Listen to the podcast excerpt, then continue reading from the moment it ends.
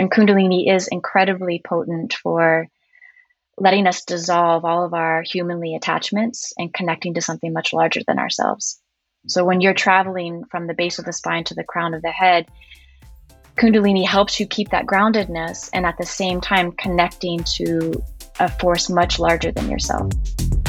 Welcome to the Heidi Hauer podcast, where well being and health meet personal fulfillment and professional success. Hosted by me, I'm Heidi, a holistic health coach and mindset mentor, here to guide you to uncover and receive what you truly want in and outside of work.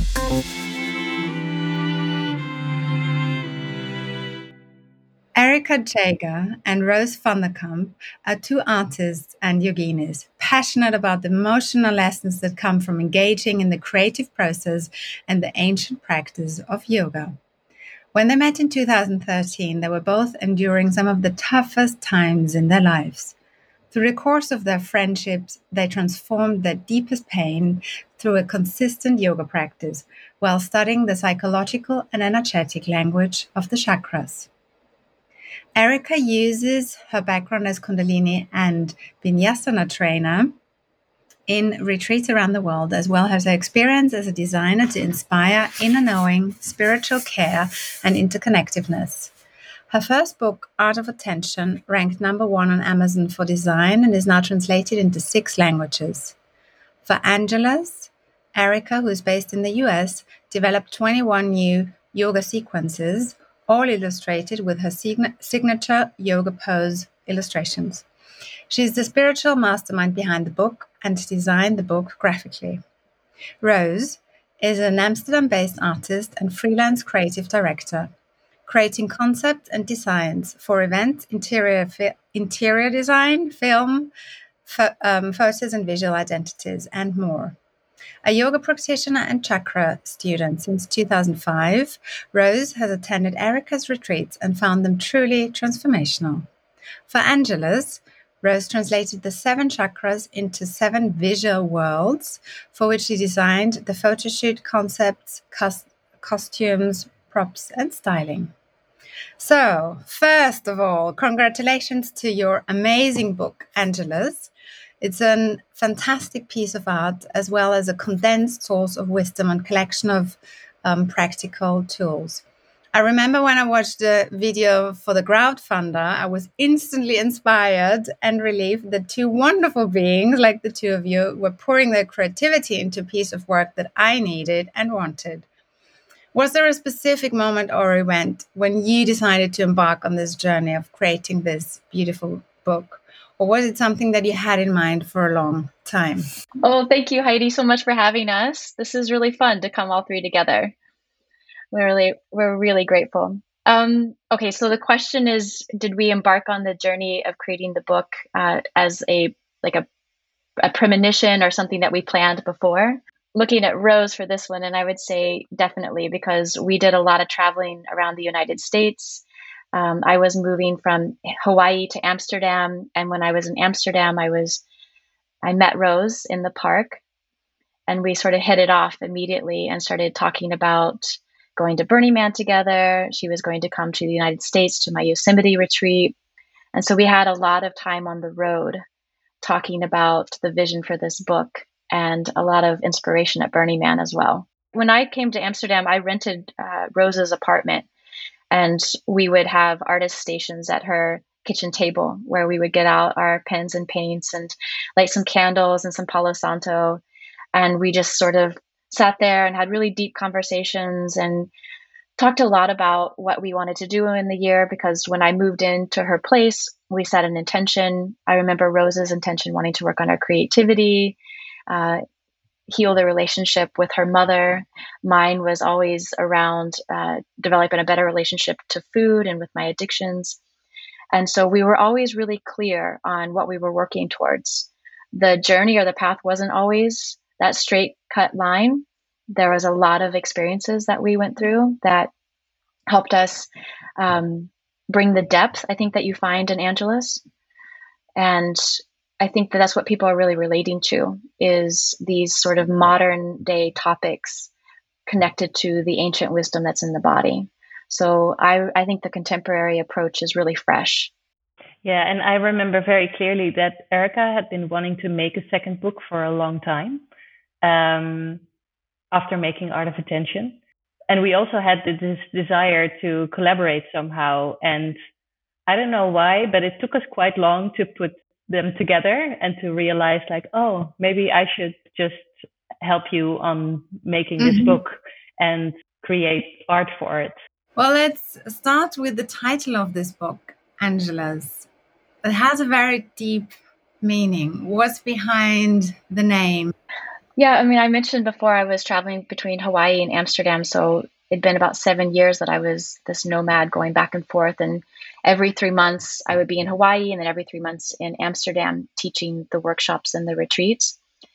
And one day I was in Hawaii just sitting, I think it was at Mother's Beach on Oahu, and I was reading the book by Paulo Coelho.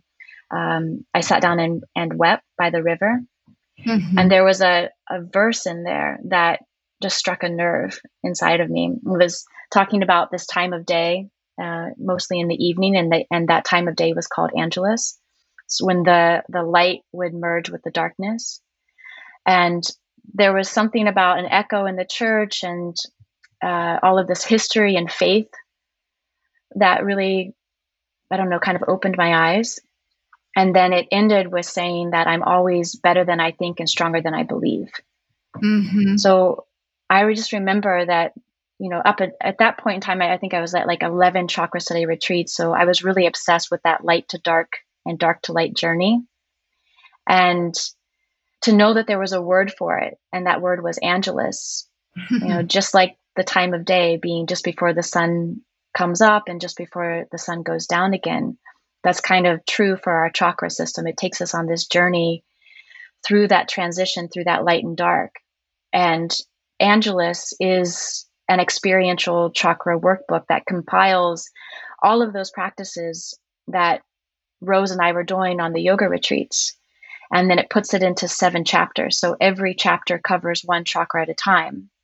Mm-hmm. And this is what I became obsessed with is like nothing mm-hmm. else compared to this idea. And I think that's really what got Roos on board because that's all I was talking about on our road trips at Burning Man. It was just this manifesto.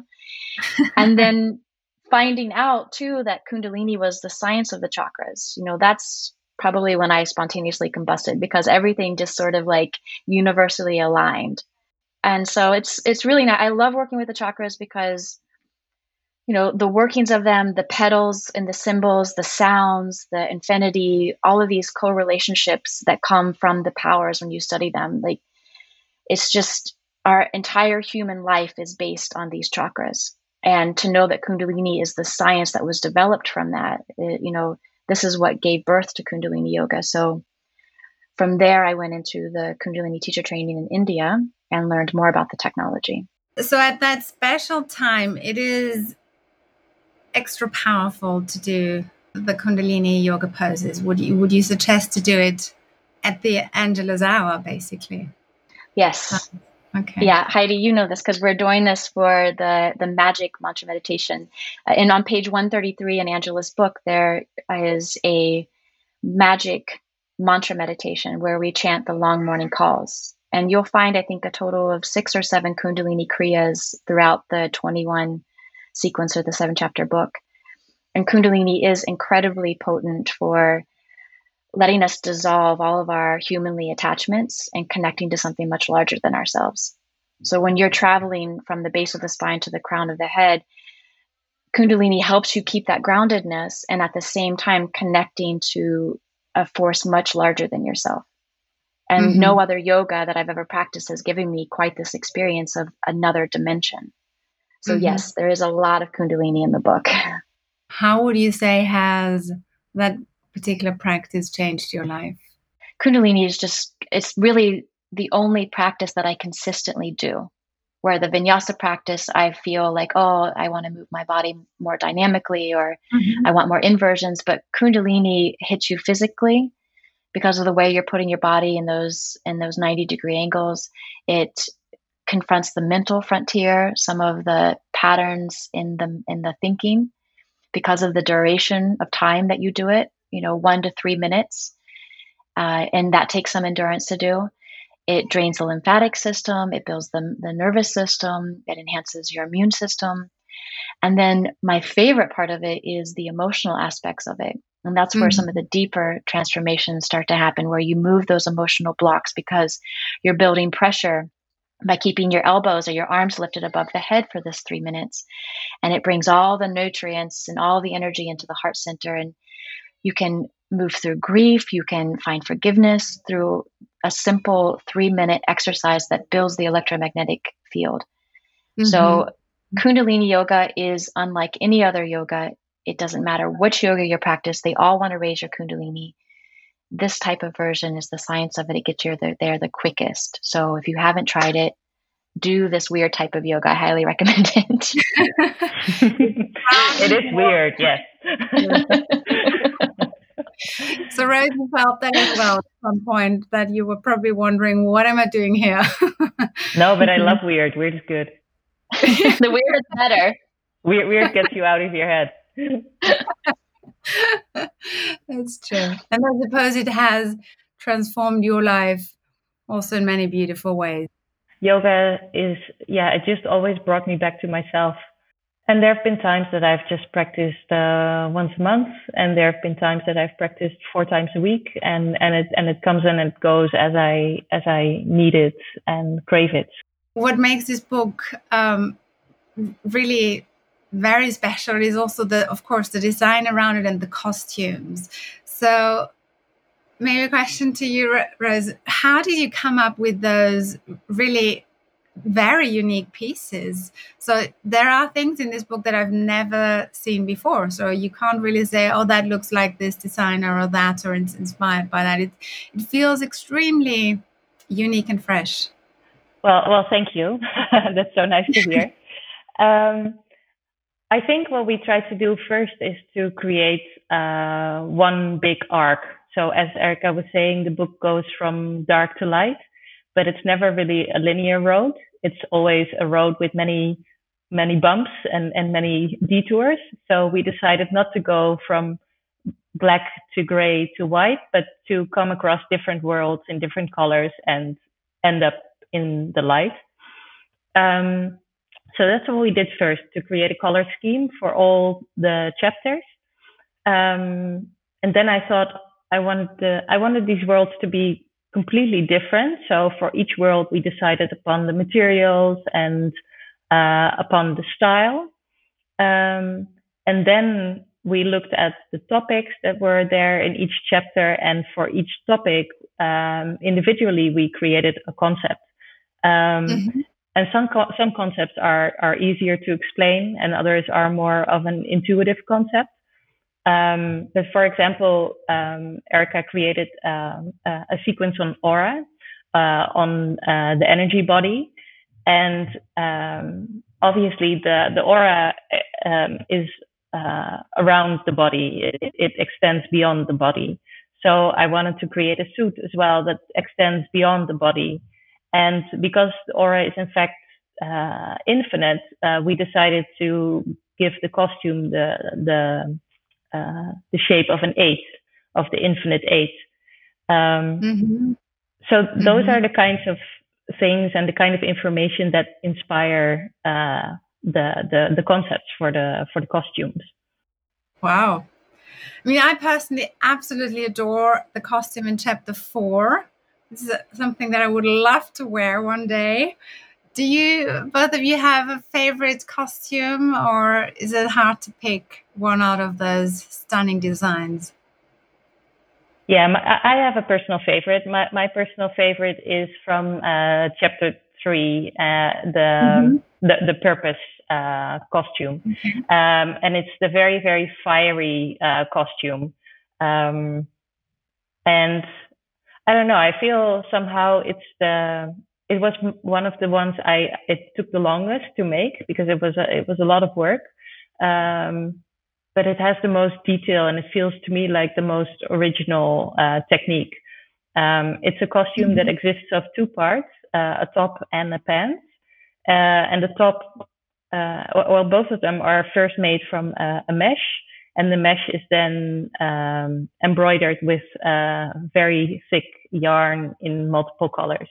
Uh, and the overall pattern is basically um, kind of a sun or or or, or mm-hmm. a, a, bulb of light that comes from the the third chakra and fans out.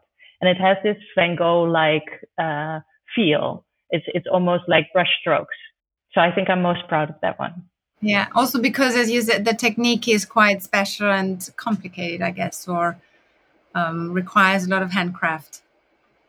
Yeah, and, and of course we were working always on on on quite a tight um, uh, time frame. So of course, if you're doing a new technique, which I was doing over and over again, you you uh, ideally you want to test stuff. You know, you want to test it and, and and see how it works and do it again and make it better. But um, I just did something new every time, and especially in this instance, it just worked out very well from the get go. Erica, do you have a favorite costume? And most of them, I guess, you are wearing yourself. Um, so it's probably it's been quite a adventure for you. Yeah, that's true. Because in chapter one, I was completely naked on the edge of a cliff in Iceland in the freezing cold. Uh, chapter two, yeah, I was naked again, but this time with my hair wet and my feet on uh, steaming geysers in the middle of Iceland. know, Roos and I had, I think Roos had a lot of fun torturing me in those moments. Everything for the arts, right? it was really good. Oh, I have so many. I mean, yeah, I love the the mermaid dress in chapter two for the desire sequence. Uh, how it sits on that black lava rock in the middle of this blue lagoon. Uh, I also love in the seventh chapter for the magic meditation, I, I, was standing on a chair and Roos made this felt skirt that was cut from a circle. And it gives the illusion of ascension towards the, the higher mm-hmm. realm, the chakra crown. Mm-hmm. And it also has a visor on it to blind, you know, to cover the bright light that comes in from the divine. And of course, I'm painted all white fingernails, inside my ears, up my nose, in my my eye creases, and I'm wearing a white wig. Um, that was really fun.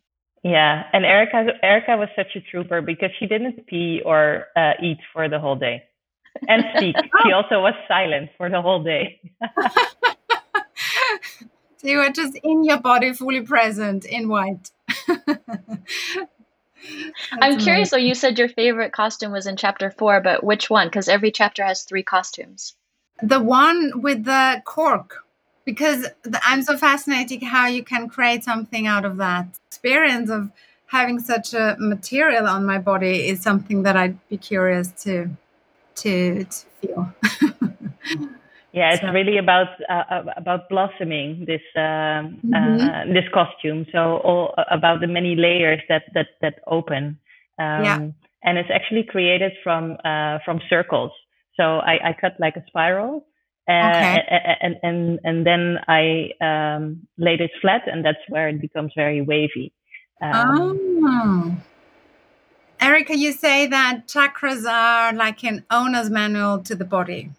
So, is there a core message that you wished everyone in the world would know? What is the secret if it is if it is easily translatable into a few sentences?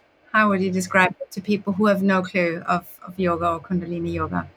Well, a good understanding of why the chakra chakra system is is this essential um, aspect of the human body is because it's a very clear framework it's a framework to your wholeness, it's a framework to your transformation, to your healing.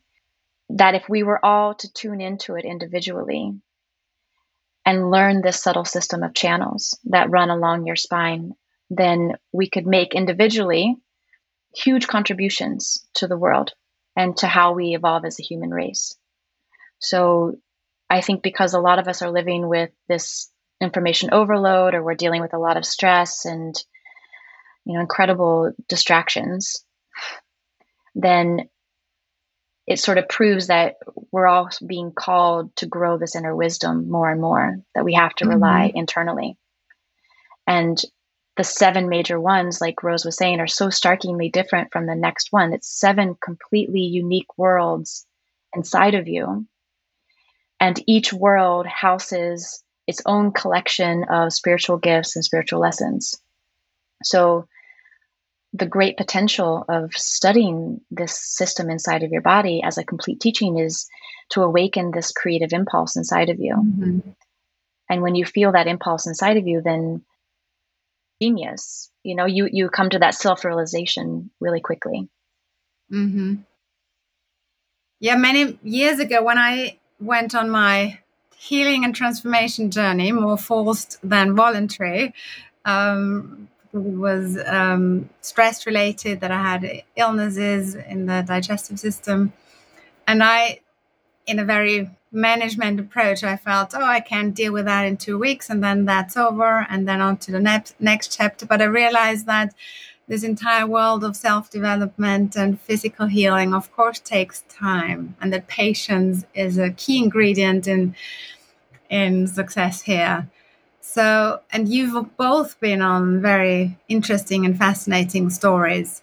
Are there two or three key steps or learnings that you've taken and gathered from the last years where you say that's actually something quite essential and important for people to know? Yeah, well, personally, I I feel like if you're feeling confused or lost, um, just start with the basics. You know, don't ask too much of yourself, but just start with the basics of uh, making sure you get enough sleep, make sure you eat healthy food, make sure you mm-hmm. have a rhythm and really get your your your first chakra back in check mm-hmm. Um, mm-hmm. because i think that's the foundation for everything else and uh, just good and healthy self-care is is uh, is super important so really starting with number one so yes. there is a reason why it's called the first chakra yes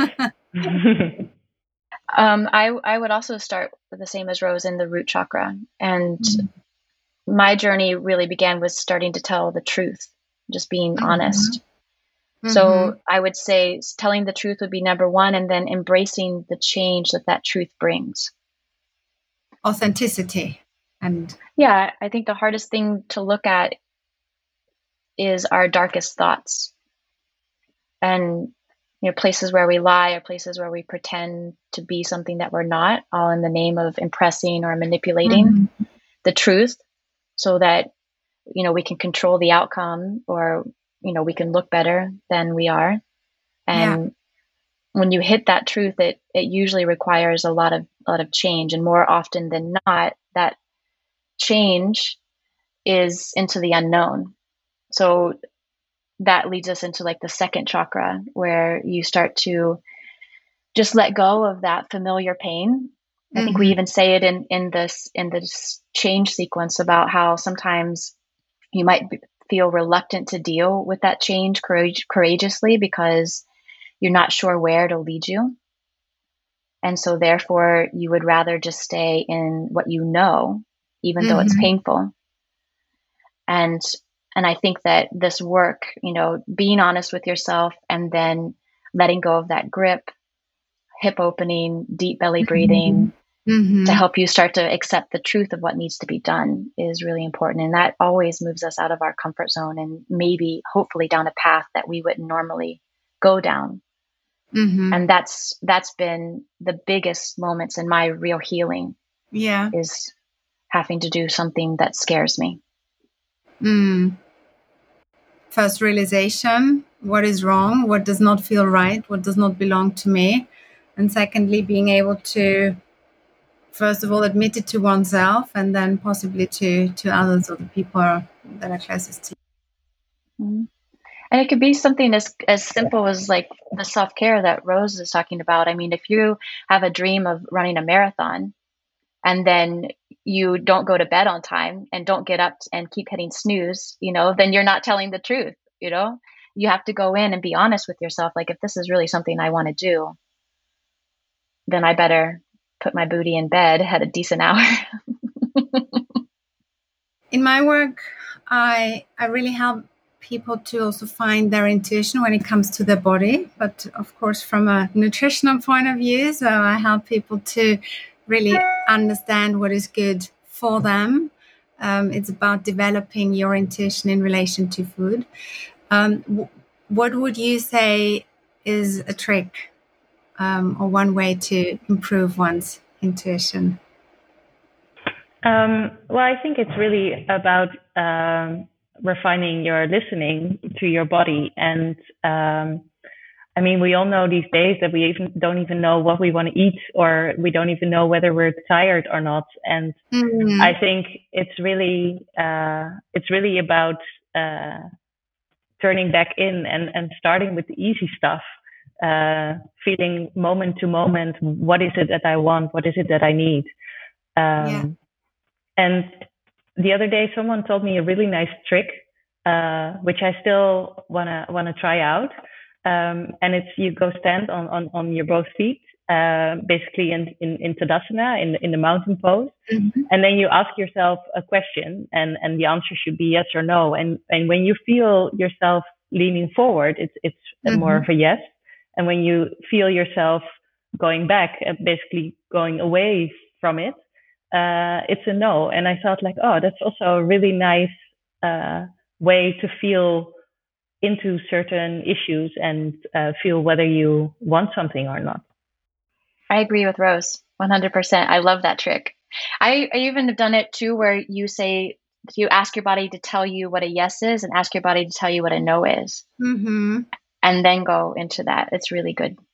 Mm-hmm. I, mm-hmm. I love it. you work a lot with mantras. Do you have a favorite mantra? And if so, why? Yes, I, I have a, one that I'm working with almost every hour right now. It's information I need comes to me. Information I need comes to me. Mm-hmm. And that really opens me up to just receive because, as I've mentioned before, Heidi and I are doing the Chakra Study Sundays and we're channeling through the crown chakra. So to feel that guidance that's raining down on you all the time coming in. Yeah, so I'm waiting for magic in the moment. Welcoming magic. And that's good. Definitely. You've dedicated this book to your gorgeous little girls, Noah and Ella. So, both of you are successful female entrepreneurs and creatives and moms. How easy or difficult is it to bring family and career together? Sure. uh, uh, I, I, think it starts with uh, just uh, embracing the fact that you're not going to be able to do it all right. Um, mm-hmm. It's not going to be perfect. And uh, there's going to be many, many moments where you wonder whether you're doing it right, uh, whether you're making the right choices or not. But I feel what helps me most is to make a choice and to stick with it. So, I mean, when I decide to work, I am working and I'm not mm-hmm. daydreaming about Ella and about what we should be doing. I'm trying to really yeah. I'm trying to really be where I am. And the same goes when I am with Ella. I really try to be with her and not think about work and other stuff. Mm-hmm. So um, I think that's the most efficient thing you can do to to really be where you are, to work when you work, and to be a mom when you're a mom. And um, and just to embrace that there is no right and wrong here. There's just whatever you feel is best in the moment. And um, yeah, personally, I feel like when when I'm a, a, good version of myself and when I'm happy and when I feel like I get my uh, creative work uh, done, uh, I'm also a better mother because that mm-hmm. makes me feel very fulfilled and um, I don't need to get my happiness from Ella, you know. I, yeah. I, I, I, I, generate my own happiness through my creative work. And um, she's just a very beautiful extra. That, that's how I feel. Oh, I love the way you described that. Yeah. It sounds like, yeah, freedom. Well, yeah, and it's still, I mean, uh, it's still very full. I hate it sometimes that I don't uh, get to work till whenever I want to, or uh, that I get this creative impulse and I have to go uh, pick her up at school. You know, it's mm-hmm. not it's not ideal, but um, yeah. yeah. with the time limits there are, I, I just try to make the most of it. and to just accept it as is. Yeah. Erica, what about you? I'm super curious because I don't have kids yet. Yeah. Oh, I I wish the same for you. I I feel that too. That pain of like, oh, I have to quit work now and go do this. That, transition from work mm-hmm. to child is an art within itself. Yeah, okay. I, I feel that as well. But I mean, my family and my career dream right now, I'm really thinking about building a house or buying a house, two bedroom, three bedroom. I don't know the location yet. It could be Hawaii, Portland, Santa Fe, maybe here in Ohio next to my family. But I'm there with Noah. Noah has her own room. Um, there's a room for our au pair or an exchange student to come. Uh, I work mostly on my computer and maybe I teach one or two public classes. Uh, I want to do some videos and stuff for Angelus um, maybe do more books, but I really want to keep cultivating my own personal passions. But everything right now is just sort of like work testing everything out. You know, does it make me happy? Does it make me money? Does it make me feel like a good mom? Does it make me feel sexy? Does it make me feel smart? You know, I just want everything that I do to be feeding the dream that I have for Noah and I mm-hmm. so that, you know, if there's one day when I don't feel good and I feel like I'm at the computer too long or I don't have enough time with Nova, or whatever's bugging me, then I just keep fixing it. Okay. And that's how, mm-hmm. you know, I'm kind of looking for that formula mm-hmm. so that both her and I are happy and we're thriving. And if she ends up being exactly like me, you know, I would mm-hmm. love her, you know, to be thrilled and to be happy. You know, she doesn't have to be an artist, she doesn't have to be a yoga teacher, but if I give her what to see and what to be, then I think I'm I'm as successful as a, a mom with a career. To self care practice, um, do you have non negotiable things that you do every day or at least every other day that are extremely important for you, that are grounding you, and that enable you to be both creative but also present um, as a mom? Three times a week, I really need to move my body in a way that I uh, get out of my head. Um, and it can be yoga, it can also be a boot camp, it can be a Pilates class, but especially during the uh, the lockdown days, I've really noticed how much my uh, mental health is related to me uh, moving my body. so mm-hmm. that's uh, that's become a non-negotiable for me. So physical exercise, movement. Yeah, yeah. Mm-hmm. My big two self care things right now is journaling. So I journal at nighttime mm-hmm. before I go to bed. And then during the day, uh, I take my lunch outside. So it's just being my dad it lives right by a creek and the trees are incredibly green right now and yesterday uh, i found three red leaves so it's starting to transition in the fall already mm-hmm. and I, I, just love slowing down and going outside and hearing the running water so yeah my physical practice is just there because i teach so much and i'm constantly you know on the floor like mm-hmm. designing sequences or moving and stuff so i really love the discharge of energy through writing and mm-hmm. journaling mm-hmm. has given me a lot of that that mantra information comes to me that's where i've been seeing the most information coming through those channels of journaling and really you're probably speaking of that kind of journaling where you are um, letting the pen flow across the paper and not really um, dictating it um, with your mind, but more allowing information to come through. Yeah, well, actually, it's been a lot of sketching lately because I'm looking at like building a house, and I've been drawing these sketches and um, container homes, and and then mm-hmm. I do mm-hmm. a lot of of math and calculations on money. so journaling, my journaling's been less of like a channel lots of numbers and lots of boxes and and sketches and stuff. So yeah, it's it's a different journaling than I'm used to. Mm-hmm. Mm-hmm.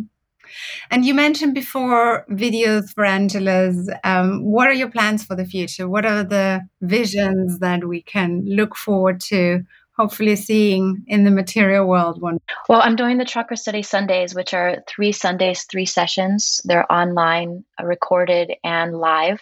Mm-hmm. and they they move through the book. So we just went through the first nine classes. We're in the the last edition of the seventh chakra, and all of those are recorded. So if, if you're just now listening to this and you want to join in, you can you can email me and I'll, I can send you the full package. And then I'm looking into taking Angelus and helping teachers. So there's so many different layers to the book. There's, you know, as a practitioner, but then there's also the aspect of a teacher. And a lot of the sequences mm-hmm. are ready made, like scripts for you to go in and lead, to design. And I'm going to share some tips on teaching a Zoom class plus mm-hmm. also a lot of other mm-hmm. resources on books that are helping theming the class, designing the class, some quotes that inspire me. So that's going to be coming out. It's like a back to school teacher training. It's a 6 mm-hmm. hour deep dive using Angelus, and that's going to be coming out in September. Very beautiful.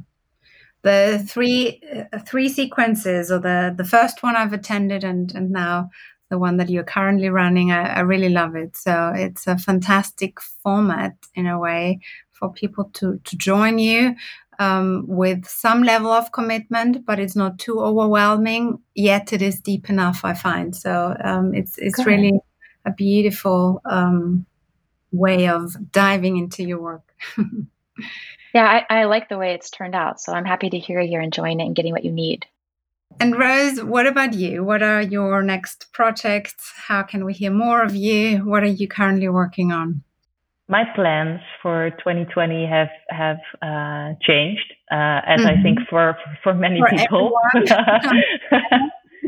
because because I was doing a really well paid um, recurring job for uh, Nike and for Converse, mm-hmm. and and that gave me a lot of artistic freedom. I'm working on smaller jobs these days, um, but in a few weeks, I uh, they should all be done I've had a wish for a long time to really go back to being an artist and and really uh, make my own work. And I mm-hmm. haven't had the time to sit down yet and think about whether it's going to be paintings or installations.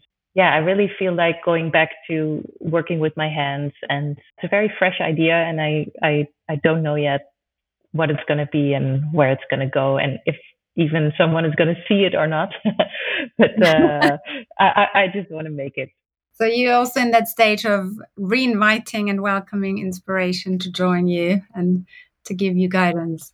Yeah, for sure. Yeah, I, I, have been through a period of really sort of uh, charging and, and feeling like I, I, I needed to uh, uh, get my energy back and to get inspiration. So I've, I've visited a lot of museums and uh, seen a lot of beautiful things, and I'm, I'm starting to feel ready again to to produce. And so, my last question, which I ask every podcast interviewee, if you could share one message with all women in the world, what would it be? Thing that we say in the preface of the book is our main message, and I still stand by it. And it's uh, know thyself. You know, get to know yourself. Mm. Know, know what works for you, what makes you feel good, what thoughts rule your mind, what are your beliefs, how to take the best care of yourself. I think that's the thing that's gonna make you the happiest. Mm-hmm. Mm-hmm. Beautiful. Eric, is it the same from for you, or do you have an maybe additional one to throw? Yeah, it's always the same as Roos. I love what she said. Let's just close there it's perfect. Yeah. And then just be truthful. I mean, let, let the truth reveal, you know, mm-hmm. not being afraid. I think it's very important that you don't hold on to shame or guilt in the body. And by telling your truth and shining your light, you start to work that out of your system so that your behaviors are more pure and they're more connected to your higher vision. And you deserve it all. You really do you can have the career, you can have the family, you can eat healthily and like your food. You know, you can go to bed at a decent hour and still feel as though, you know, you're breaking the rules a little bit. I, I think it's all it's all possible. oh, I love that. Very beautiful. I want to thank you so much for this insightful, valuable conversation, and I wish you all the best for your future. uh, thank you so much.